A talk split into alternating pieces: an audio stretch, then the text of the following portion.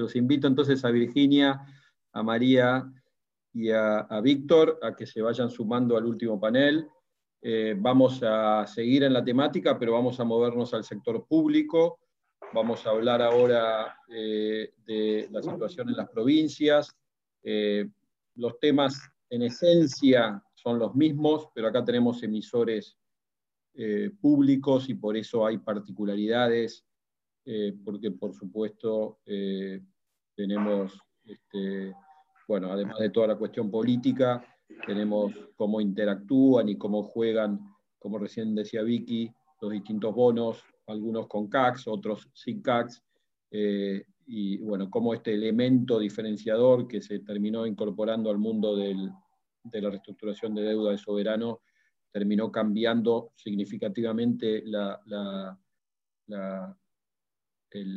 modalidad de reestructurar y, creo eh, que lo hizo para bien porque probablemente no volvamos a ver lo que vimos en, la última reestructuración y todos esos años de, larga, de largo litigio contra la Argentina.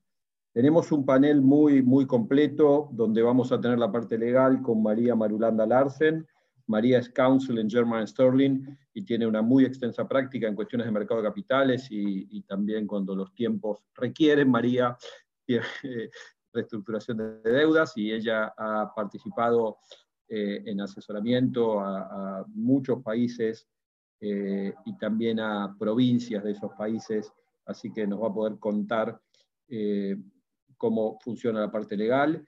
Virginia Fernández es directora también de Quantum Finanzas y ha también pasado por la función pública en la Secretaría de Finanzas y tuvo una participación también muy importante en toda la estructuración del canje de la deuda ya en el 2005, así que también tiene mucha experiencia.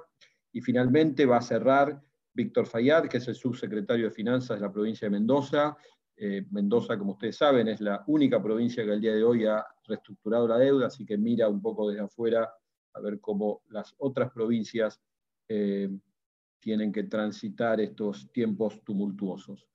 Eh, no voy a sacar más tiempo, así que invito a María, eh, le doy la palabra a María que nos este, empiece a, explicar un poquito la problemática legal y después Virginia va a hacer un pantallazo un poco más general sobre cómo están las provincias. María, y adelante. Sí, muchas gracias. ¿Me oyen? Con un poco de, eh, con un poquito de retorno. A ver de nuevo.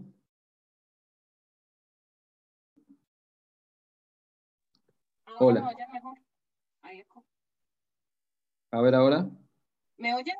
Sí, perfecto, María. Ok, bueno. Muchas gracias, Tomás. Ah, bueno, entonces yo voy a hablar sobre las um, cláusulas de acción colectiva y básicamente como probablemente todos ustedes ya saben, las cláusulas de acción colectiva UCACs son disposiciones contractuales que permiten a una gran mayoría de tenedores de bonos aceptar una reestructuración de deuda que es legalmente vinculante para todos los tenedores de bonos, incluyendo aquellos que votan en contra de la reestructuración. Estas CACs son métodos de votación que contienen porcentajes ah, requeridos para cambiar dos tipos de disposiciones contractuales. Asuntos no reservados, que usualmente son temas ah, generalmente administrativos, y asuntos reservados o reserve matters, que, tienen que tienden a ser términos materiales como los términos financieros de los instrumentos y son el enfoque de las reestructuraciones soberanas. Si bien las CACs habían sido comunes en las emisiones de deuda bajo ley inglesa por mucho tiempo, las CACs comenzaron a, a ganar aceptación después de varias reestructuraciones de deudas muy prolongadas, como las de Argentina y Grecia a principios del año 2000, convirtiéndose obligatorias en Europa como resultado de la reestructuración griega. Poco después de la primera versión, poco después de este tiempo, las primeras versiones de las CACs comenzó a incorporarse en los contratos de indentures para emisiones de deuda soberana, siendo México el primer soberano en incorporar CACs en el 2003. La primera versión de las CACs consistió en dos tipos de estructuras de votación. Serie única, o sea, serie por serie requiriendo 75% de cada serie y votación agregada de series de dos niveles, 85% y 66 y 2 tercios de votación, o a lo que nos referimos como double LEM. Seguimos viendo estas CACs en una porción significativa de la deuda emitida antes del 2014, como por ejemplo la emitida bajo el indenture del 2005 de Argentina y el 2006 de la provincia de Buenos Aires. A pesar del sentido y del, orden que las CACs han aportado a los procesos de emisión y reestructuración de deuda soberana, con posterioridad al 2005 y luego de otra ronda de defaults en ese tiempo, que resultó en procesos litigiosos prolongados y consultas entre miembros de los comités de créditos internacionales, en el 2005, en el 2015, IGMA publicó la segunda versión de las CACs. Esta nueva iteración de las CACs incluye una agregación más robusta diseñada para limitar la capacidad de los holdouts de neutralizar el funcionamiento de las CACs originales.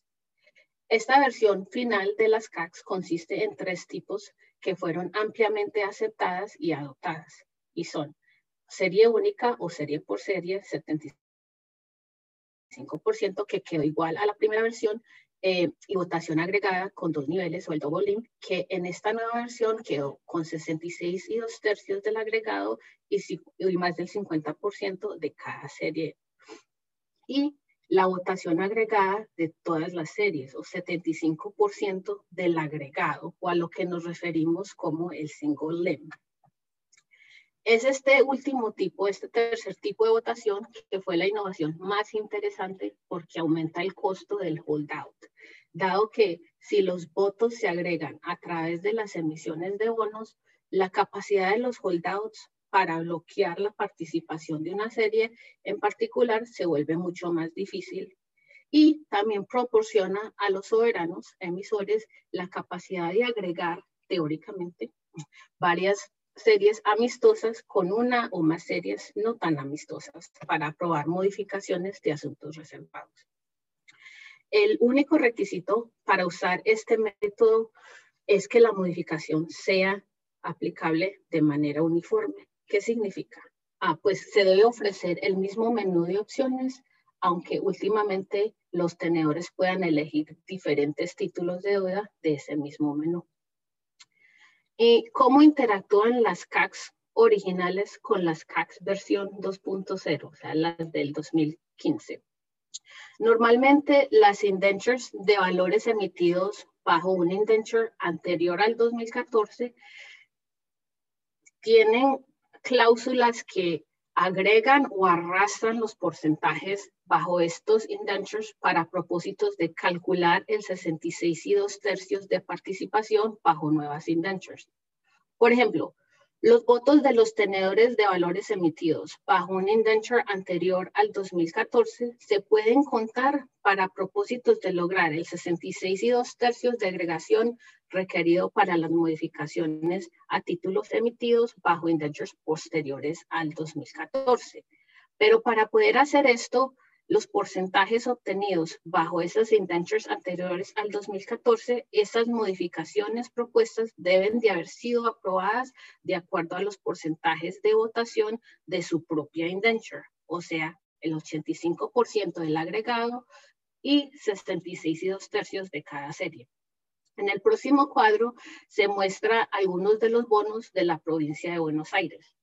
Entonces, por ejemplo, si los tenedores de los bonos del 2020 y 2028 que fueron emitidos bajo el indenture del 2006 aprueban las modificaciones propuestas con 85% del agregado de estas dos series y 66 y 2 tercios de cada serie, estos votos se pueden agregar con los bonos del 2023 y 2024 emitidos bajo el indenture del 2015 para propósitos de calcular el 66 y 2 tercios del agregado y pasar las modificaciones a estos últimos dos bonos, siempre y cuando estos dos últimos hayan obtenido más del 50% de cada uno. Entonces, ante este contexto, ¿dónde estamos ahora con la versión 2.0 de las CACs? Basado en las recientes y pendientes reestructuraciones soberanas y subsoberanas, creo que lo que podemos decir es que las CACs brindan un incentivo para que los acreedores y los emisores lleguen a la mesa de negociaciones y también han reducido significativamente los plazos de reestructuración en comparación con las reestructuraciones anteriores, de años a meses. Sin embargo, varios observadores y participantes en los recientes procesos creyeron que las recientes reestructuraciones también demostraron ciertas deficiencias en las CACs. ¿Como cuáles? Pues dicen que hay posibilidad de abuso por parte del emisor del single link CAC, porque técnicamente permite al emisor reestructurar bonos con el apoyo de menos de una supermayoría de los tenedores de bonos.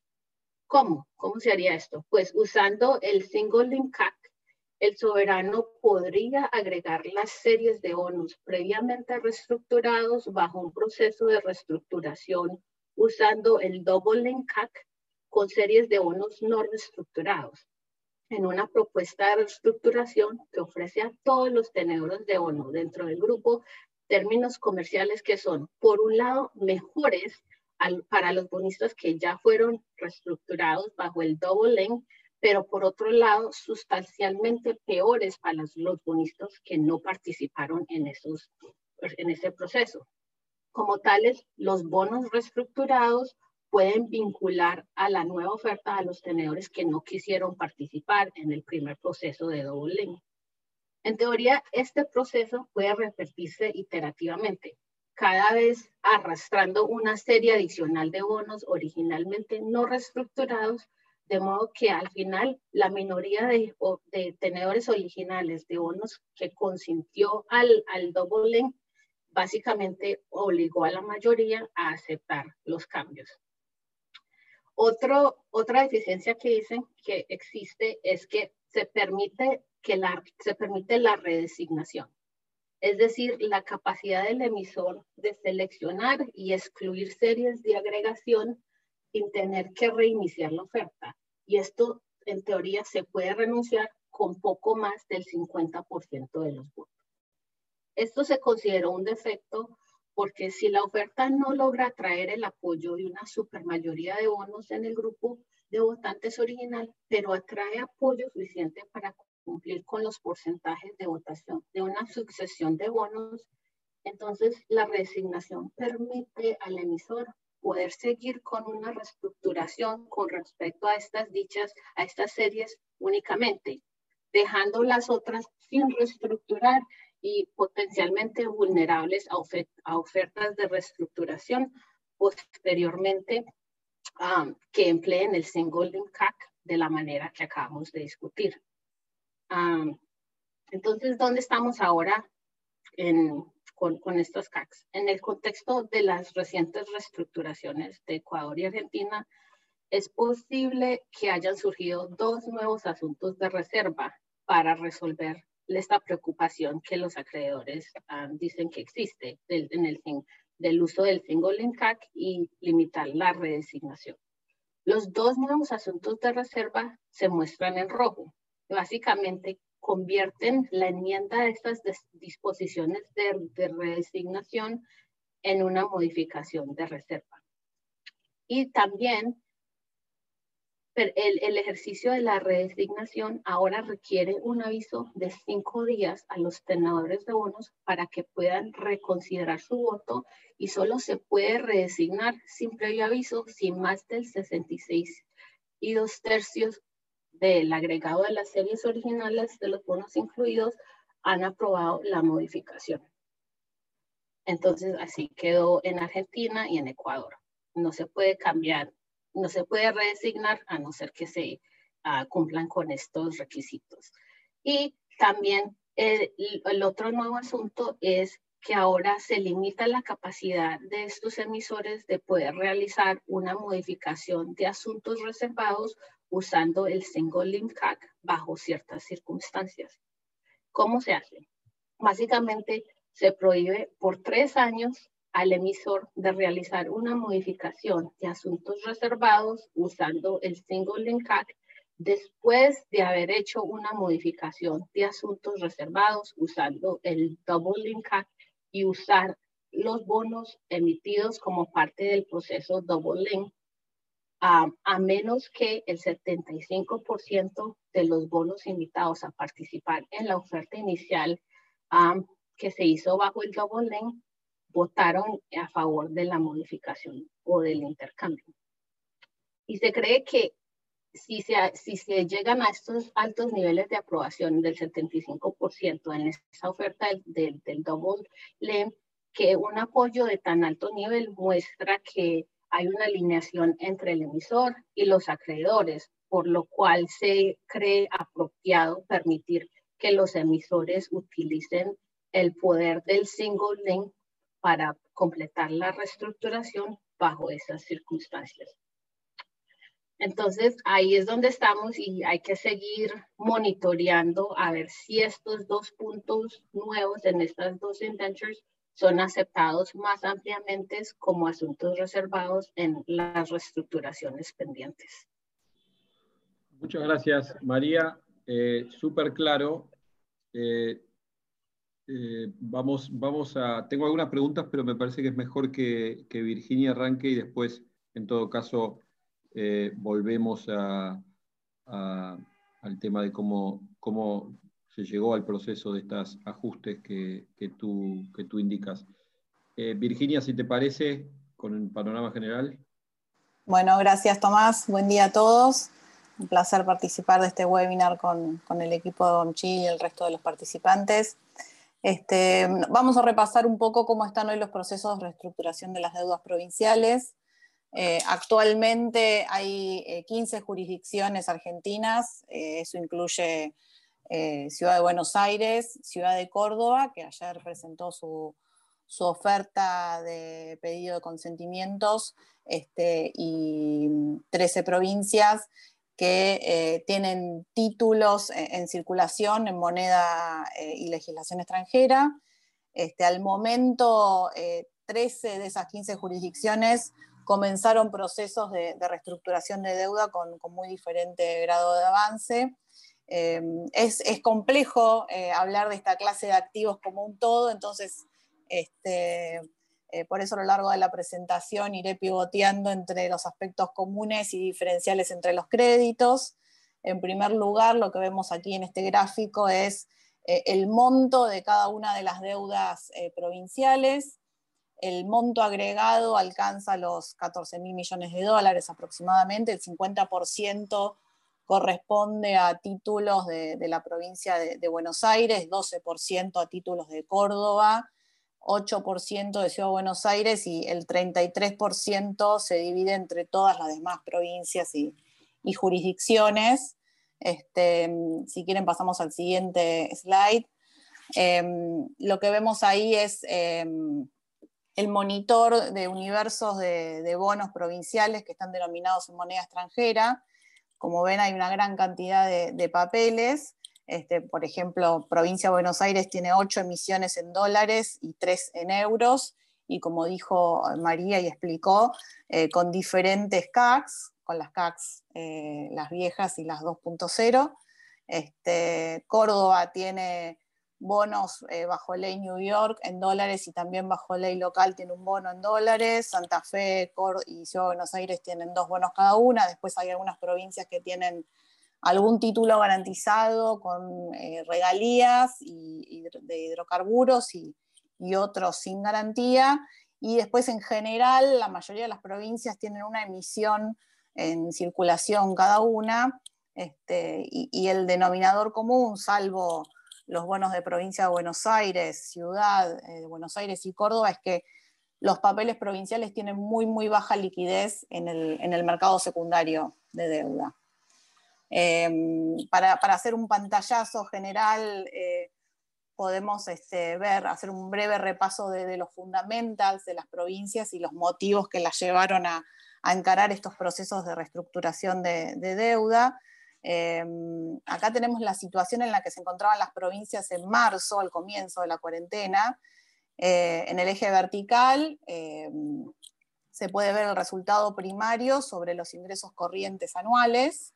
esto es todo a marzo, en el eje horizontal el stock de deudas con el sector privado, o sea, la deuda con bancos y con este, bonistas, este, sobre ingresos corrientes, y el tamaño de las burbujas nos muestra la carga de intereses de la deuda em, sobre los ingresos corrientes. Em, a principios de año, del año, o sea, en marzo, más de la mitad de las provincias tenían resultado primario positivo. Em, y, 11 de las 14 provincias que están aquí en el gráfico este, tenían una deuda con el sector privado que representaba menos del 40% de los ingresos corrientes de los últimos 12 meses. Eh, por lo tanto, el punto de partida no era tan malo. Eh, sin embargo, tuvieron que afrontar un deterioro muy importante en la recaudación. Como referencia podemos mencionar que, la coparticipación de los primeros nueve meses del año, que eso incluye los primeros tres que no fueron tan malos, cayó 10% en términos reales, ¿no? o sea, deflactado por inflación.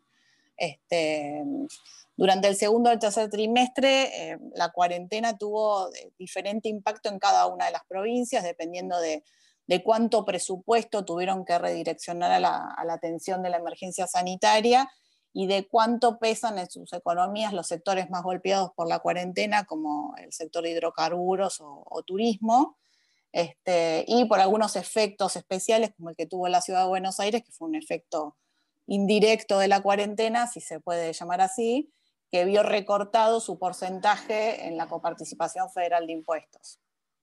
Pero bueno, más allá de, cómo afrontaron este, en forma diferencial cada una de las provincias eh, eh, los efectos de la cuarentena, lo que podemos decir es que eh, en términos generales, para financiar la brecha entre ingresos y gastos, este, Todas las provincias recibieron en mayor o menor medida asistencia al gobierno nacional a través de financiamiento eh, o a través de aportes no reintegrables o colocaciones de títulos al, Fondo de Garantía de Sustentabilidad.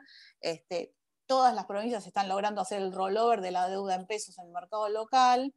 Este, y en general, todas las provincias tomaron medidas de control o redireccionamiento del gasto eh, principalmente mediante la postergación de incrementos salariales, que es en la mayoría de las provincias es el principal componente del gasto, este, el incremento de la deuda a los proveedores, este, en algunos casos donde había espacio al ajuste de gastos de capital y finalmente, eh, y es lo que nos convoca acá, eh, dejando de pagar o intentando reperfilar los servicios de, de sus deudas en dólares. En, estos gráficos que vemos acá, digamos, los dos gráficos son, el, mismo cálculo, digamos, a la izquierda tenemos este, la tasa de rendimiento de los bonos provinciales eh, y a la derecha el precio de, esos bonos. Este, la cotización de los papeles muestra la percepción de riesgo respecto al crédito, ¿no? Y esto incluye desde el análisis de los fundamentals, que repasamos recién, eh, el nivel de deuda, el resultado fiscal, la carga de intereses. Eh, también incluye la percepción que tienen los inversores del carácter del emisor o de la voluntad de pago que tiene el emisor, este, las expectativas sobre lo que va a ser la reestructuración de su deuda o no, este, y el nivel de liquidez en el mercado secundario que tienen los títulos, que en general estos títulos tienen muy baja liquidez, este, y la robustez de, si tienen, la robustez de la garantía eh, de cada uno de estos títulos. Em, en el gráfico podemos ver como tres niveles, de, si vemos el gráfico de la izquierda, tres niveles de, o tres grupos de provincias. Las provincias que están en la parte superior con rendimientos por encima del 35%, este, como provincia de Buenos Aires, Salta o Chaco, este, las que están en el medio, este, que rinden entre 20 y 30%, como Córdoba, Entre Ríos y Santa Fe, y las que están por debajo del 20%, que cotizan más en línea con los títulos soberanos post reestructuración. Ese es el caso de Mendoza, que bueno, ya comentamos que culminó su proceso de reestructuración de deuda, y el título de Neuquén, que tiene garantía de regalías hidrocarburíferas. Eh, si pasamos al siguiente slide, este, acá tenemos un resumen de em, cómo están, o sea, en, qué está cada una de las provincias respecto de su proceso de reestructuración. Como dijimos, de las 15 jurisdicciones que tienen deuda bajo legislación internacional, Este, 13 ya encararon procesos. Este, eh, y digamos, todas tienen que pasar este, por el, la, tienen que coordinar sus procesos de reestructuración con el gobierno nacional. Se llama, la voy a leer porque tiene un nombre largo, Unidad de Apoyo de Sostenibilidad de la Deuda Pública Provincial. Este, ante esta unidad, las provincias tienen que, presentar sus modelos de sostenibilidad de deuda, sus estrategias. Me imagino que Víctor nos va a contar un poquito cómo, cómo fue el proceso de Mendoza este, y la interacción con, con esta unidad. Este, y como dije antes, las provincias están en diferentes etapas del proceso, pero de las que conocimos las ofertas o lineamientos generales que hicieron públicos, en general lo que están buscando es una reducción en el cupón promedio eh, de interés con estructuras step up, o sea que empiezan con cupones muy bajos para buscar un alivio importante en el corto plazo, eh, que las ayude a afrontar la, el deterioro fuerte que tuvieron en la recaudación, eh, y va subiendo a lo largo del tiempo el cupón de interés, una extensión en la vida promedio de, los títulos, y establecer esquemas de amortización en varias cuotas este, eh, para evitar tener que afrontar una acumulación grande de vencimientos y, disminuir el riesgo de, refinanciación. Eh, y, por otro lado, también en general se está incluyendo, al igual que lo hizo el soberano, eh, para los eh, bonistas que adhieren al, canje o a los pedidos de, a la solicitud de consentimiento que están haciendo las provincias, se incluye un endulzante que es este, reconocer solo a los que votan eh, los intereses acumulados a la fecha de liquidación o alguna fecha que se proponga y es muy común, eh, como decían en los casos este, de reestructuraciones privadas, que ahora está un poco más complicado, pero es común que ese endulzante se, incluya a través de una capitalización de esos intereses este, o una combinación de un pago cash y capitalización de, esos intereses devengados. Este, y salvo la oferta que, por ahora mostró la provincia de Buenos Aires, que lo hizo en, abril y por ahora no, no la modificó, eh, por lo menos públicamente, eh, no hay quitas de capital. Eh, del lado de los acreedores, en general estamos viendo que hay ciertos fondos que se repiten en casi todos los procesos provinciales.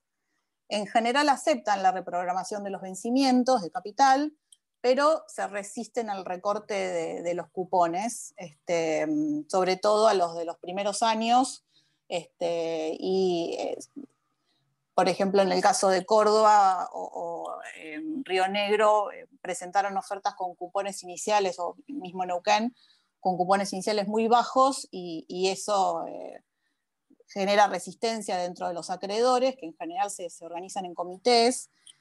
Este, un poco la, explicación de los acreedores es que no ven desde los fundamentals la necesidad de un recorte tan grande en los cupones de interés. Eh, y en cuanto a la forma de los procesos, eh, hay, dos formas que se pueden encarar. Este, no, si quieres seguimos en el, en el, slide anterior, este yo lo dejé por si después queremos ver algún caso en particular. Pero en cuanto al, tipo de proceso, puede ser eh, un canje de deuda o un pedido de consentimiento. En general, las provincias que tienen un único título van a, pedir, un, una solicitud de consentimiento si tienen que llegar a los, al 75% de aceptación para que se activen las CACs, como explicó antes María, y provincias como Buenos Aires, que tienen eh, más títulos, van por canje, eh, a partir de los cuales se emiten títulos nuevos que se canjean por los viejos y pueden hacer uso del double limit. Eh, digamos, para repasar rápidamente este cuadro, así ya pasamos a, que Víctor nos cuente cómo, cómo fue el proceso de Mendoza. Eh, lo que vemos es que bueno, Mendoza fue la única provincia, como dijo Tomás, que por ahora pudo culminar su proceso de reestructuración de deuda. Eh, provincia de Buenos Aires y Neuquén presentaron ofertas que hoy siguen vigentes en el mercado. Eh, ayer a la tarde, y por eso no está acá en este cuadro, Ciudad de Buenos Aires, perdón, Ciudad de Córdoba también presentó una oferta que cumple con los lineamientos generales que, que expliqué al principio. Eh, Río Negro y Córdoba mostraron lineamientos generales, o sea, estuvieron en conversaciones con, acreedores este, y a partir de, sus vencimientos de, acuerdos de confidencialidad tuvieron que mostrar los lineamientos generales que, estuvieron este, negociando con, los acreedores. Este, en el caso de Provincia de Buenos Aires y Río Negro, eh, los bonos ya están en default. En el caso de Neuquén y Córdoba, por ahora siguen performing, o sea, en situación regular de pagos. Y después tenemos un grupo grande de provincias que sabemos que este, ya contrataron agentes y asesores legales y están en, procesos de comenzar negociaciones o, ya con negociaciones con acreedores, este, pero que todavía no hicieron pública ninguna oferta ni ningún lineamiento. Este, de este grupo grande de provincias, algunas ya están en default, como Entre Ríos, La Rioja, Chaco y Salta, y otras todavía siguen en situación regular de pagos, como Chubut, Tierra del Fuego y Jujuy. Y por ahora, Ciudad de Buenos Aires y Santa Fe, nosotros no tenemos conocimiento de que hayan planteado este, avanzar con algún manejo de pasivos. Este, y para cerrar, me parece importante transmitir el mensaje de que em, notamos voluntad de parte de los acreedores para negociar. Este, em, por ahora, digamos, los bonos que están en default no fueron acelerados, Así que deberíamos esperar este, que como Mendoza, algunas otras provincias puedan cerrar sus procesos de reestructuración y conseguir un alivio en el corto plazo este, para afrontar la caída fuerte que tuvieron en, los ingresos. Eh, bueno, eso es todo. muchas gracias. Mil gracias. Mil gracias, Virginia. Eh, seguramente alguna pregunta tendremos, pero vamos eh, en honor al tiempo a darle la palabra a Víctor que estuvo fuertemente involucrado en todo el proceso exitoso que, vos relatabas. Así que, Víctor, te escuchamos con, mucho interés. Si nos querés relatar los puntos principales de cómo fue el proceso y cómo, cómo bueno, ves hoy a Mendoza, eh, teniendo en cuenta que la situación, digamos, de los bonos nacionales que juegan un poco de, de referencia están, están, digamos, no en un escenario tan atractivo como, hubiera parecido después de reestructurar. Así que adelante. antes que nada, agradecer a, la gente de Bombchill y de, Quantum. Eh, debo decir también que nuestra transacción, eh, en comparación con las que puede con las que pueden estar enfrentando otras provincias, fue una transacción muy sencilla, era un solo título, eh, un título clean, eh, no eran ni muchos títulos emitidos, ni con garantías. Eh, después de lo, que habló María, no, sé cuánto nos hubieran salido los abogados si la transacción hubiera sido más compleja, pero la, realidad es que fue una transacción simple en comparación con, las que hoy están dando vueltas. Em, está bueno también ver cómo, llegamos al momento de la negociación.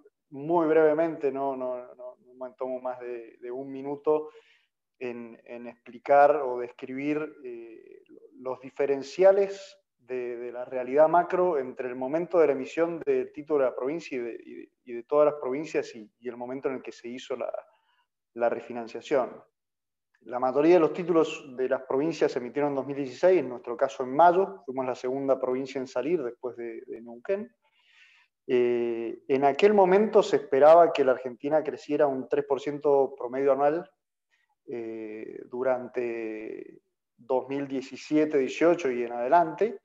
Eh, la realidad que 18-19 terminó cayendo un 2,5, eh, 2020 no sabemos cuánto va a ser, eh, pero la realidad que eso nos dejó un gap sin COVID de 12% de crecimiento. en 2016 también se esperaba una inflación de un dígito para este 2020. Estamos con casi 200% de gap eh, acumulado en el nivel de precios.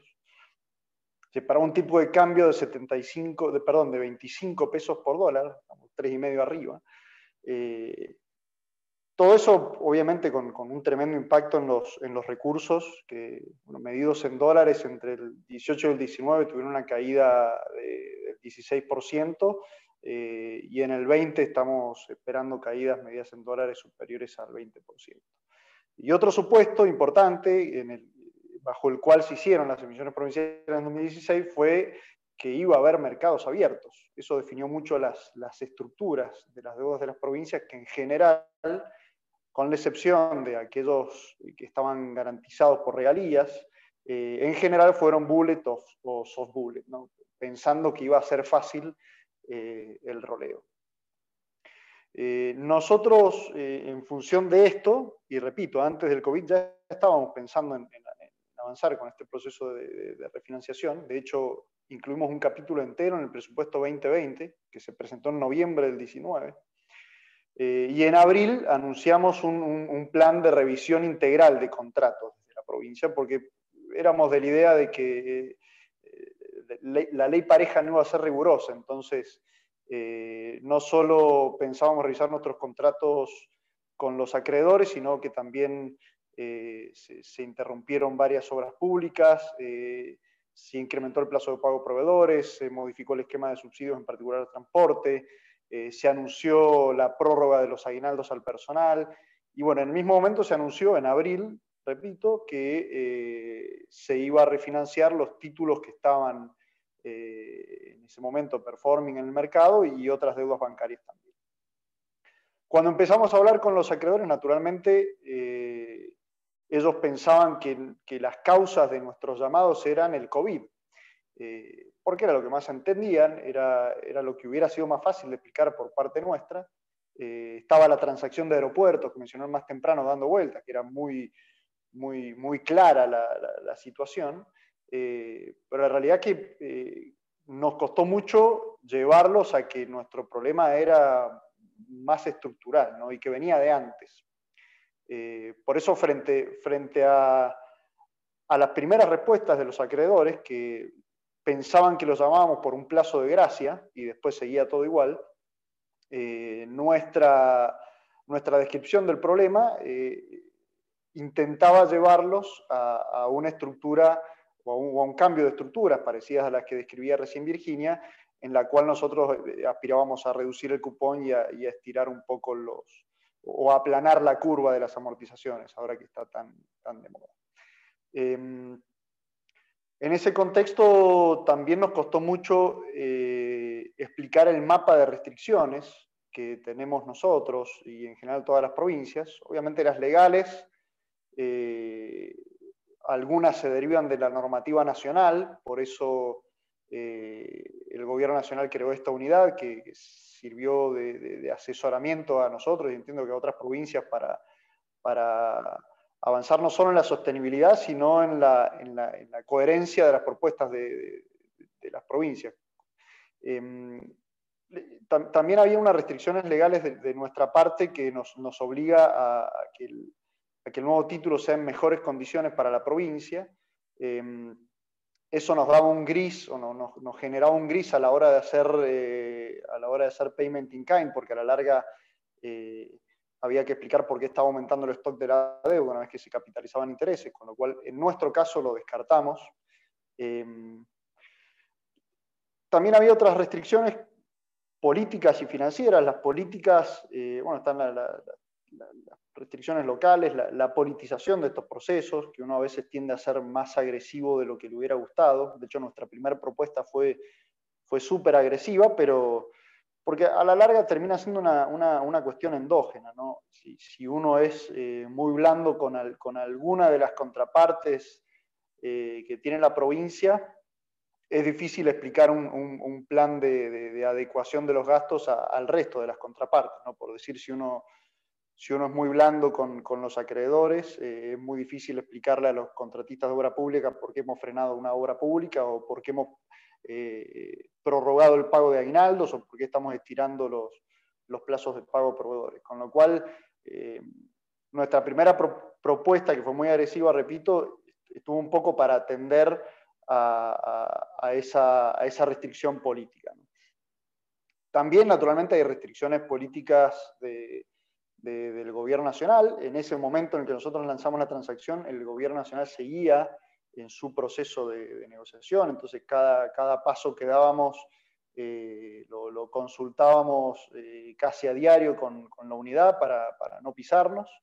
Em, y también algo que mencionaba Virginia, que fue muy importante para nosotros en el proceso, importante para, para, para, tenerlo en cuenta, es que nuestros acreedores eran acreedores también de otras provincias. Y eso fue un juego muy, muy, muy difícil de, manejar. y también estaban el último grupo de restricciones, que son las restricciones financieras, que sí es cierto, muchos de los, de los, de los holders que veían nuestros números y los números de otras provincias eh, no podían entender por qué las propuestas eran tan agresivas y en, general las deudas en relación al producto, en relación a los recursos son bajos y los servicios de la deuda en relación a los recursos también son bajos. Pero bueno, este era un poco el mapa en el que, en el que estábamos eh, inmersos. Nuestras restricciones financieras eh, no quiero redundar en lo que dijo Virginia, pero sí eh, era muy importante el plazo de gracia. ese es el único componente de la reestructuración que le, imputamos al COVID. Pero fundamentalmente el cambio de la estructura. Nosotros teníamos un soft bullet que vencía por tercios en 22, 23 y 24. Y realmente no había forma de que la provincia pudiera hacer frente a esas, amortizaciones. Con lo cual el objetivo nuestro principal era el de, aplanar la curva. Em, te diría que la mayor parte del proceso eh, de, negociación con los acreedores fue armarles a ellos este mapa de, restricciones y de situación financiera eh, de la provincia eh, para que estuviéramos en la misma página y pudiéramos hablar en el, mismo idioma.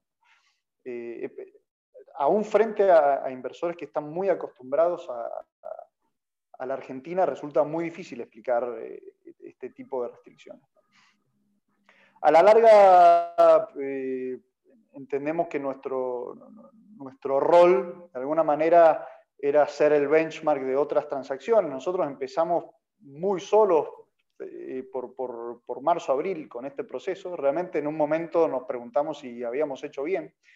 Eh, porque a veces eh, eh, es más cómodo ir, ir, en tándem, pero nos dimos cuenta que íbamos a hacer el, benchmark de otras transacciones provinciales, mucho más una vez que cerró su deal Nación, con lo cual teníamos ahí un poco, nos estaban tirando desde los dos lados, ¿no? Nación con su rol de coordinación y tratando de que nuestra oferta sea eh, con, un MPV menor eh, al que nosotros queríamos y los acreedores tratando de que sea un poco mayor. Entonces estamos como en el medio entre Nación y los acreedores, eh, a sabiendas de que, de, que, de que íbamos a hacer el benchmark, no solo por ser la primera, sino por ser una provincia promedio. ¿no? Ahí en el, cuadro de Virginia quedaba muy claro. nosotros, en, cuanto a, la estructura de nuestros, de, nuestros holders, teníamos mucha atomización, eh, pero teníamos un grupo con poder de bloqueo que tenía aproximadamente el 30% de, del total, que fue con el grupo con el que terminamos hablando durante, te diría, los últimos dos meses, dos meses y medio de, la transacción, porque rápidamente cuando mejoramos nuestra primera propuesta, eh, nos acercamos mucho al 50% y bueno, después eh, terminamos hablando con el grupo. Eh, no, no, sabría decir cuál fue el rol de las cláusulas de acción colectiva, en particular en nuestro caso. Sí que, bueno, naturalmente habiendo obtenido el, casi el 95% de, aceptación, eliminamos por completo la contingencia de los, de los holdouts y sí que fue, eh, fue complejo eh, la, negociación porque el poder de bloqueo del 30% que tenía este grupo casi que dejaba en un segundo plano la amenaza de arrastre que eventualmente nos podía proveer una, cláusula de acción colectiva. Eh, clarísimo, clarísimo, Víctor. Clarísimo, creo que en el caso de ustedes. Gracias por frenarme. no, no, pero para, te voy a hacer una pregunta. Clarísimo, porque creo que lo describiste bien cuando dijiste que tenían un solo bono, entonces ahí, evidentemente, las cláusulas de acción colectiva que explicaba María tienen un juego más, más limitado porque no, no se agrega, ¿no? Eh, a ver, yo, vamos a tomar, le pedimos disculpas al, público, estamos pasados cinco minutos, pero le voy a hacer una última pregunta y, pido súper brevedad eh, en cada uno de ustedes.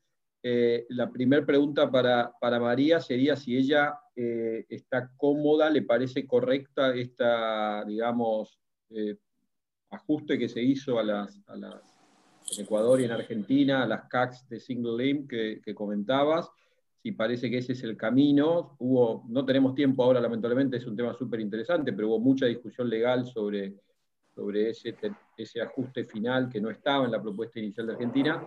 Pareciera que el entendimiento, como vos bien lo describiste, María, eh, digamos, es razonable y que debería, deberían terminar incorporándose esas, esas cláusulas en el benchmark cada vez que se usen, ¿no es cierto? ¿Cómo, lo ves?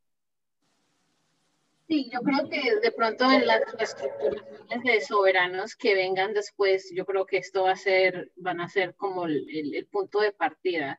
En relación a sobre si me parece correcto, no, no, no, no debo dar mi opinión, pero yo creo que lo que ellos explican es que eh, si disminuyen la posibilidad de que se hagan ofertas que estén técnicamente cumpliendo con los requisitos, pero como violando el, convenio de buena fe de, de, negociación. Entonces, eh, sí, son ajustes que de pronto puedan ayudar al, a, los a la próxima ronda de reestructuraciones a, a, empezar de un punto más claro de partida de cómo se juega el juego.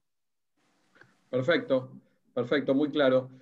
Eh, Virginia, una pregunta abierta para vos para que comentes lo que, lo que quieras sobre el, tema de, lo que te, te, quedó en el tintero o lo que, lo que habló Víctor. Creo que tu exposición fue súper amplia, así que seguramente tenés, tenés ahí algo que, que querés cerrar.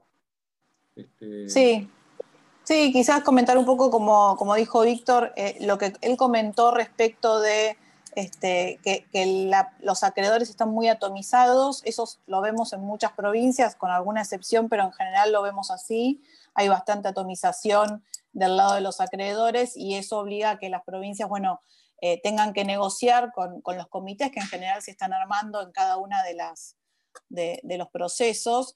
Esos comités tienen poder de bloqueo, pero tienen porcentajes de representación que, no son suficientes, obviamente, para, para, alcanzar las mayorías necesarias para, para avanzar con, con, las modificaciones que están pidiendo las provincias. Entonces, eh, eso hace que sea bastante complejo el proceso. Lo que está pasando por ahora es que en la medida que las provincias eh, presentan ofertas, eh, los acreedores presentan este, comunicados rechazándolas y, el resto de, los acreedores minoritarios se mueven en manada y responden un poco a, lo que están haciendo los, los acreedores más visibles, eh, agrupados en comité, que en general son los institucionales. Este, y, algo que también habían comentado en la parte de, cuando hablaron de las reestructuraciones del sector privado, este, vemos apoyo del mercado local. En general, este, las, las, eh, la parte, sobre todo, digamos, la, la reestructuración o el rollover de la deuda local se viene haciendo sin mayores problemas, con apoyo de, los institucionales. Y de la parte de, los bonos también estamos viendo que, hay apoyo de, digamos, en general la, las participaciones que uno ve por caja de valores este, son altas respecto del, pero tampoco hay un gran porcentaje local en estas emisiones este, de provinciales. Pero la parte local apoya, eh, eso quería mencionar. Bueno, perfecto. Víctor, eh, te iba a hacer una pregunta larga y contrafáctica, pero, pero te voy a obviar la respuesta porque te voy a empezar dando mi opinión. Yo creo que Mendoza hizo muy bien de salir en ese momento y de haber terminado el proceso. Con el diario del lunes seguramente hay muchas variables, pero mi opinión personal es que Mendoza tiene una historia de, macroeconomía que, que, está protegiendo y lo está haciendo muy bien. Eh, igualmente, si, si, si, querés comentar algo que te haya quedado en el tintero, tenés tus últimos 30 segundos.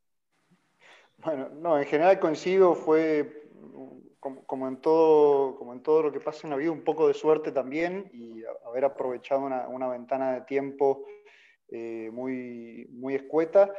La realidad es que hoy no, el efecto de, eso, de esta transacción fue liberarnos hasta, hasta el 2021, hasta septiembre de 2021 de, lo, de los pagos de, de, interés y hasta marzo del 23 de los pagos de amortización. Al margen de, de cómo cotiza el título hoy, eso le da muchísima, muchísima estabilidad y, y previsibilidad a, a, la, a, las cuentas de la provincia, ¿no? y, y, a la espera de que, que otras provincias también puedan hacer lo mismo y, empiecen a concentrarse en otras, en otras problemáticas de gobierno, que no son pocas. Bueno, eh, teníamos acá alguna pregunta más, pero me parece que vamos a ir cerrando porque ya nos hemos superado en 10 minutos. Así que eh, les agradecemos mucho su participación, ha sido súper claro y súper interesante. Lamentablemente no, nos, quedamos, nos quedamos sin tiempo, pero muchas gracias por, su tiempo y su expertise.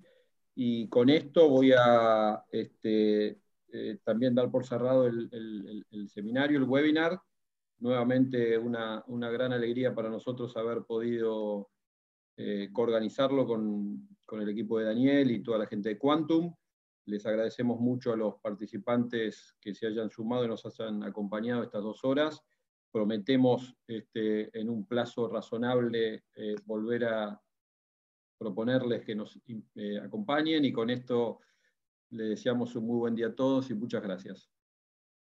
Damos por cerrado el evento.